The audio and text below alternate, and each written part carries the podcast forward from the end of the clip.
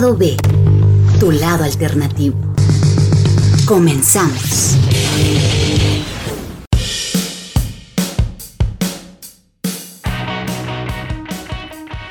Kurt Cobain es uno de los artistas musicales más emblemáticos y enigmáticos también de toda la escena musical de toda la historia. No nos deja de sorprender historias tan interesantes que podemos estar contando de él en los anteriores podcasts y también en otros materiales que hemos estado haciendo para todos ustedes. Pero hoy vamos a descubrir uno de ellos que a todos nos interesa conocer. Vamos a descubrir y vamos a platicar sobre el lado más oscuro de Kurt Cobain representado en su música. Proyectos musicales alternos y por supuesto letras que tienen un trasfondo bastante oscuro y bastante interesante. Acompáñame a descubrir más sobre Kurt Cobain. Mi nombre es Fernando Losba y que comience el show.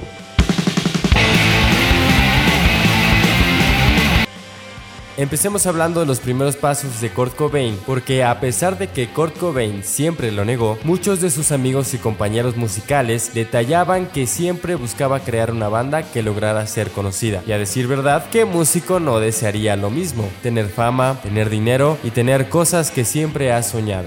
Antes de su obra póstuma Nirvana, Kurt Cobain pasó por varios proyectos como The Sellouts, Brown Towel, Skid Road, entre otras, mientras él era joven y trataba de buscar su sueño musical. Pero ninguna como Fecal Matter, aquella de la que ya hemos estado hablando, incluso en el podcast anterior sobre los dibujitos de Kurt Cobain, porque fue una de las portadas que él creó con un dibujo bastante curioso de un monito y con algunas heces dibujadas en una caja de cerillos. No importa cuál sea el presupuesto siempre hay que sacar el mejor ingenio. Fecal Matter, que aunque era muy amateur, poco profesional y muy breve, es considerada la primera banda oficial de Kurt Cobain, pues es la que más legado dejó y posteriormente permitió nacer a Nirvana.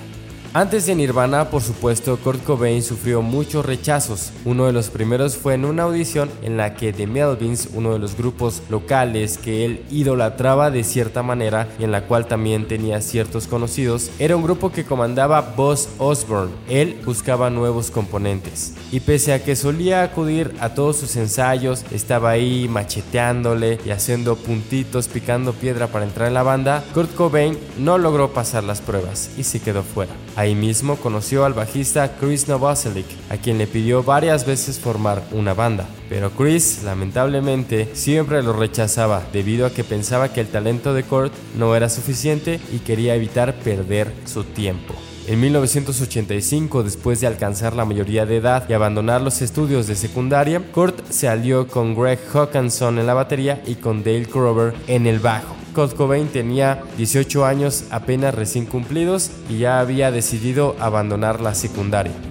Así es como comenzó su sueño de crear su primer banda. A pesar de que no se sabe con seguridad, parece que con esta alineación lograron algunas presentaciones abriendo a The Melvins, la banda que no quiso aceptarlo en sus filas. Esta joven banda con estos tres muchachos eran los primeros pasos de todos ellos en el mundo de la música y desde el primer momento querían dejar constancia de su espíritu irreverente. De ahí el nombre del grupo Fecal Matter o como en español se traduce materia fecal, un nombre bastante irreverente, ¿no? Claro está también el título del primer y único álbum, un álbum demo que grabaron llamado Illiteracy Will Prevail o sea, en español, el analfabetismo prevalecerá. Algo que quería contrastar mucho con su vida actual. Él al dejar la secundaria y ya no continuar con sus estudios, simplemente el analfabetismo prevalecerá. Era una forma de rebeldía para dejar sentado que estaba muy seguro de haber dejado la escuela. No lo hagan chicos, de verdad, no lo hagan. Así se convirtió este en el himno de rebeldía de Kurt Cobain tras su salida de la escuela y también de sus compañeros. El demo fue grabado en la casa de la tía de Kurt. Así es, ya lo habíamos mencionado en un podcast anterior, pero ahora vamos a tener la historia un poco más completa. Imagínense acompañar el té y las galletitas de la tía mientras suena esto de fondo.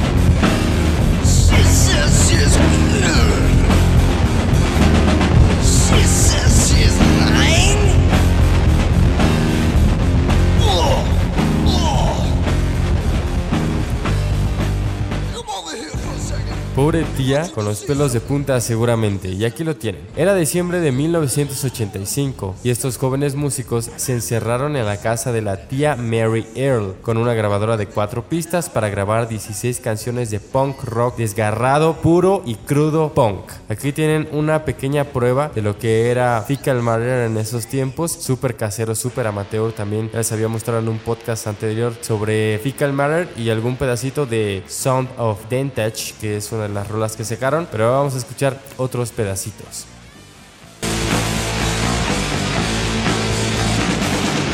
I was sitting here in a crappy shirt. And you were my best friend, and you came over to me and said, said, hey, turd. Got this new thing going here. I thought that I would share with you. It's a real neat thing to attend, and everybody's doing it, and I thought that we should follow the trend. But I'm afraid we're my parents. Por supuesto, esta no era la primera vez que Kurt Cobain se encerraba en casa de su tía para crear música. Según relata la señora Earl, cuatro años atrás, su alucado sobrino había grabado algunas pistas en las que una maleta y un par de cucharas sirvieron para hacer la percusión. Así decía él que su música era más pura. Pero en esa sesión, en la que no faltaron los gritos de Kurt y las guitarras distorsionadas, fue tranquila en comparación con aquella en la que Fecal Matter grabó su primer y único demo. La tía de Cobain contaba que fueron dos días en los que la casa quedó invadida por un terrible estruendo, o sea, los gritos de Kurt Cobain, que parece que está como pujando, como, como, si estuviera estreñido o algo parecido. Cuenta que Kurt y Dale encendían la grabadora, se ponían los auriculares y a partir de ahí solo se escuchaba una cosa. Lo único que se oía era la voz de Kurt Cobain gritando por toda la casa, confesaba la tía Mary. Era bastante salvaje. Mi marido y yo nos mirábamos, nos sonreíamos y dijimos. es que me la imagino así como, como una viejita. Me la imagino como la tía May, como de, de Spider-Man, la primera tía May. Era como muy tierna, ¿no? Una tía muy chévere, muy, muy linda. Así que tías, si ustedes tienen algún sobrino, hijo o alguien cercano a ustedes que tenga el sueño de ser músico, no se lo corten porque después de eso ya saben lo que pasó con Kurt Cobain y me refiero al gran éxito que tuvo con Nirvana. Entonces la tía Mary le dijo a su esposo, ¿tú crees que deberíamos cerrar la ventana para que no lo oigan los vecinos? Para que no piensen que le estamos golpeando o matando o haciendo algo para que grite de esa manera.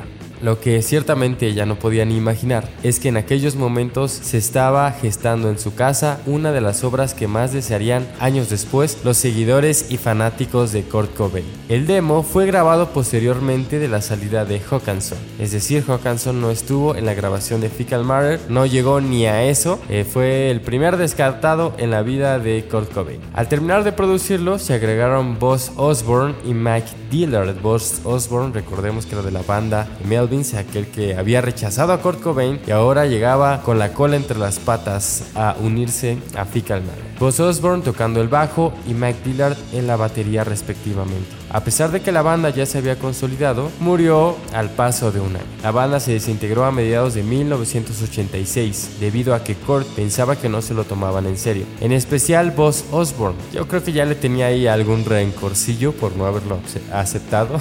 no sé, pero Kurt estaba muy disgustado porque Buzz Osborne no estaba dispuesto a comprar un amplificador para su bajo y porque decía que no se entregaba lo suficiente a la banda. Eh, esto reconoció el propio Buzz Osborne y todo por un amplificador como Aaron Buckhart a quien también fue despedido porque tuvo resaca y no quería ensayar.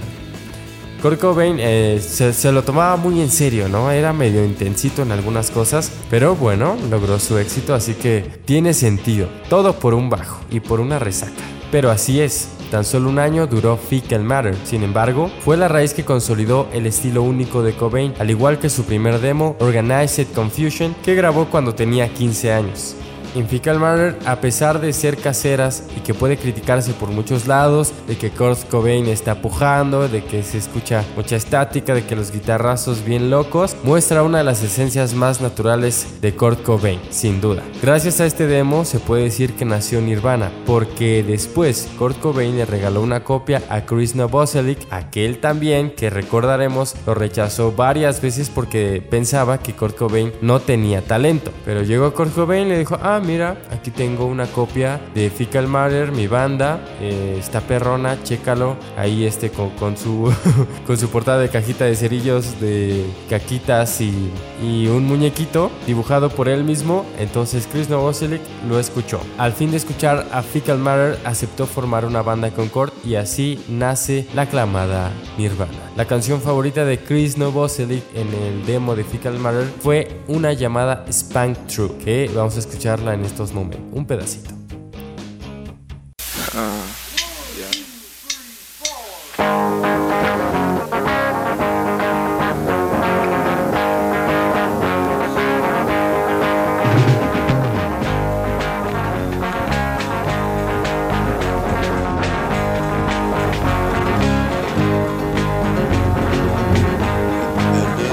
Pretentious mountains, glisten in the light of the trees, and all the flowers sing in D minor, and, and the birds fly happily. We'll be together once again, my love. I need you back, oh baby, baby. I can't explain just why we lost it from the start.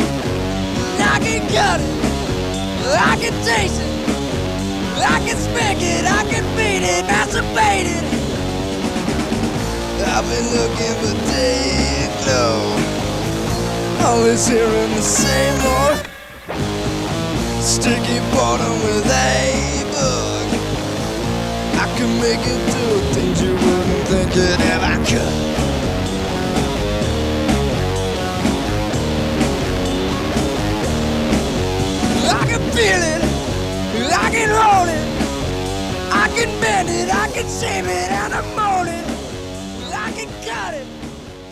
Esa es la historia de Fecal Matter. Es breve, como recordamos duró solo un año, pero es importante porque como ya lo mencionamos consolidó el estilo de Kurt Cobain y también dio pie a crear a Nirvana con Chris Novoselic y que posteriormente se anexarían otros bateristas, otros miembros hasta llegar a Dave Grohl, pero eso también lo cuento en unos podcasts pasados. Vamos a saltarnos en el tiempo a uno de los álbumes más enigmáticos y emblemáticos de Nirvana porque en un 1991, después de que salió Nevermind, el disco póstumo de Nirvana, el que lo catapultó a la fama mundial, cuando se dio a conocer el llamado álbum perdido de Nirvana, como le gusta decirle a mucha gente, a muchos fanáticos, el hijo raro, ¿no? El que tiene un nombre tan nauseabundo como su portada. Cabe resaltar que durante la grabación de los primeros álbumes de Nirvana, que fue Bleach y Nevermind, hubo muchísimo material descartado durante la sesión, pues Nirvana ya tenía un tiempo ensayando y lanzando algunas rolillas en el escenario antes de su debut discográfico, como normalmente a muchas bandas le sucede. Obviamente eh, quedó material relevante para Bleach, incluso para Nevermind. Antes de Bleach, en Nevermind sacaron también algunas rolas que ya habían grabado desde antes, pero al final quedaron canciones que por una u otra razón estaban a la deriva, no encajaron en los pasados álbumes.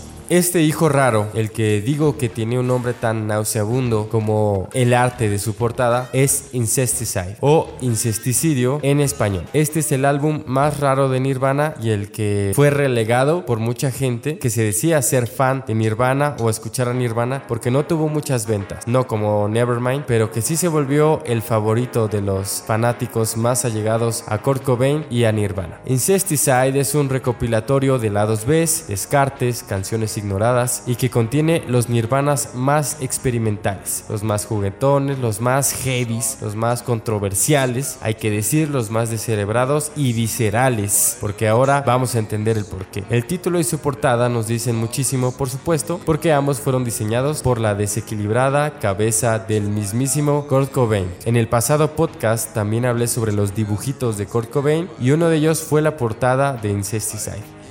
Aunque la razón de sacar este álbum a la luz no fue más que un tema de disquera, un sistema del medio musical, de sacar algo ya próximo para que se venda y para que los fanáticos lo consuman, no fue un éxito de ventas. Eh, su contenido era mucho más old school y crudo que el aclamado Nevermind, que según Kurt Cobain era algo más pop. Así que quedó como un álbum tierra de nadie, como una dedicatoria a los verdaderos fans, material de culto, solo para conocedores, digamos. El álbum incluye temas curiosos como Molly's Lips, que es un cover de la banda The Vaselines, la cual era una de las bandas favoritas de Kurt Cobain. También incluye Turn Around, que es un cover de la banda Devo o Devo.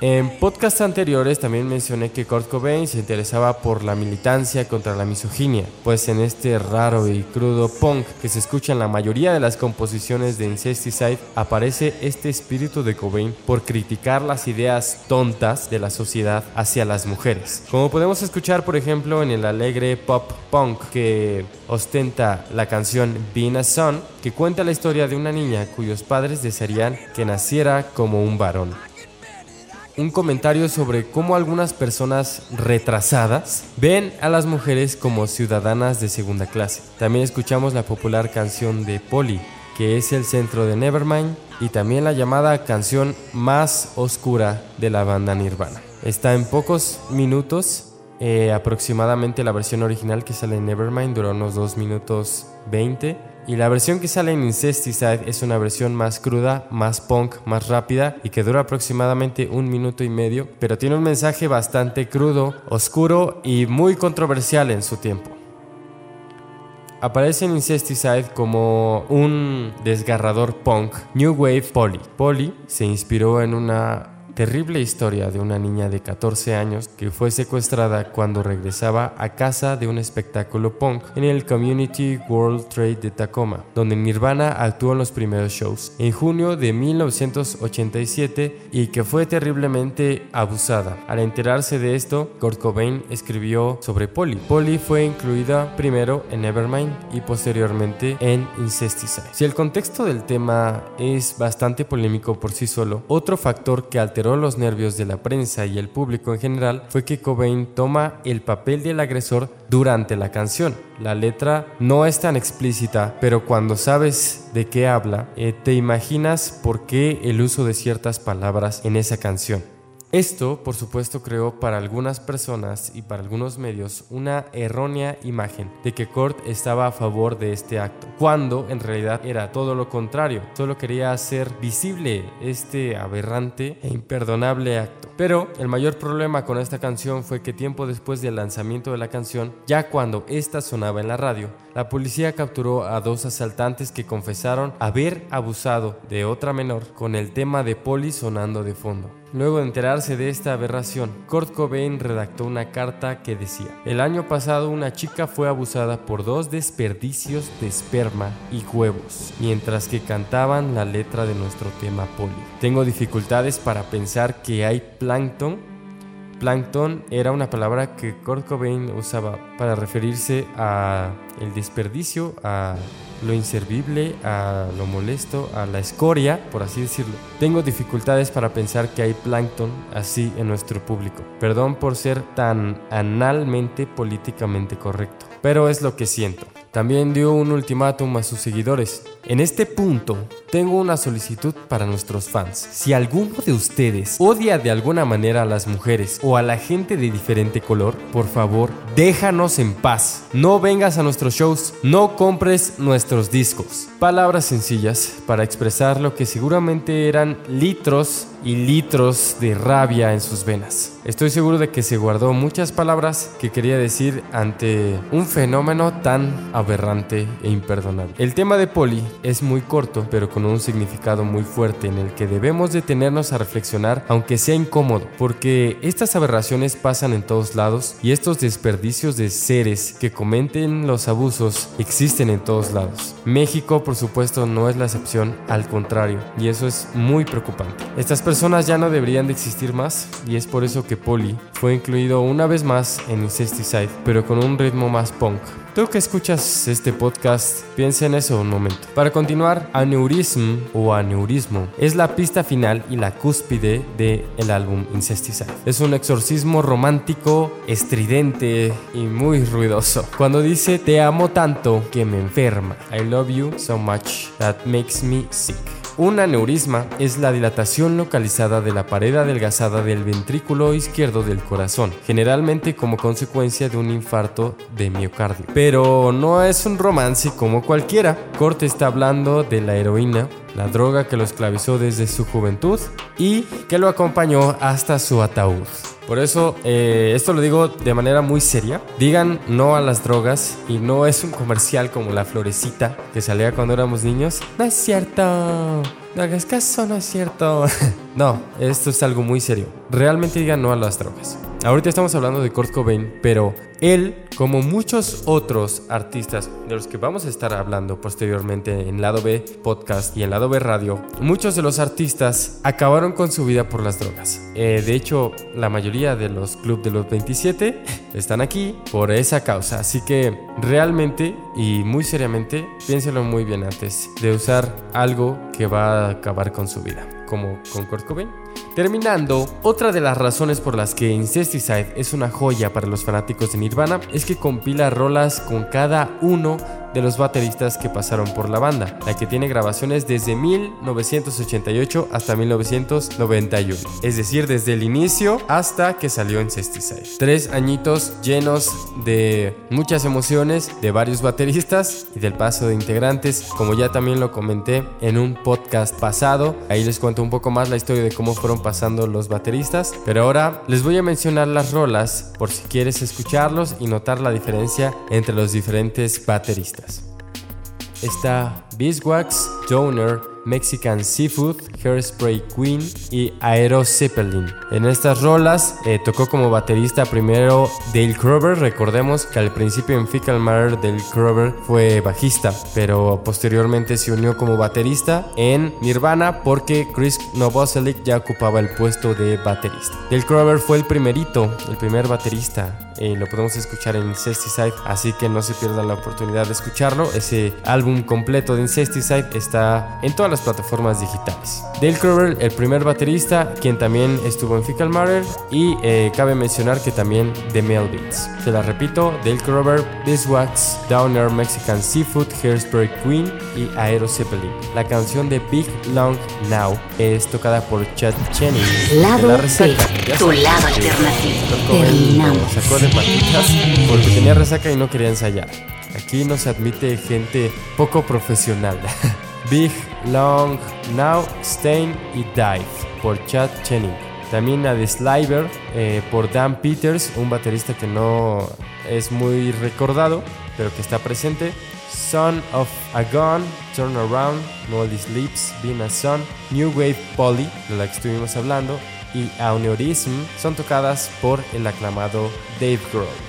Hasta aquí el podcast, me complace anunciarles que hemos terminado la primera parte de la serie del Club de los 27, o sea que este fue el último podcast en donde hablamos de Kurt Cobain uno de los artistas más emblemáticos de toda la historia de la música, eh, uno de los artistas más emblemáticos del rock y por supuesto uno de los artistas que más son notables en todo el club de los 27 porque a decir verdad, aunque su canción Smells Like Teen Spirit eh, era un augurio para él de tener un estandarte hacia los jóvenes y liderar a toda una generación, significaba nada más y nada menos que estar oliendo a un perfume de mujer, a un desodorante de mujer. Kurt Cobain sí fue un líder en toda una generación. Lamentablemente su vida fue muy corta, hablando de cuando se quitó la vida, lamentablemente a los 27 años, pero dejó un legado bastante interesante y en este álbum el último del que hablamos que fue Incesticide no fue la excepción, pues pudimos escuchar temas bastante importantes aún para nuestra generación y que seguirán siendo importantes. Gracias por escucharlo, mi nombre es Fernando Losba, vamos a seguir escuchando posteriormente más artistas en Lado B Podcast, en Lado B Radio. No olvides seguirme en mis redes sociales, Fernando Losba en todas ellas, para seguir conociendo más y próximos podcasts que van a estar saliendo, además del contenido para todos ustedes. Esto fue El lado oscuro de Nirvana y Kurt Cobain y nos escuchamos en el próximo show del Lado B Podcast. Bye. Lado B, tu lado alternativo. Terminamos.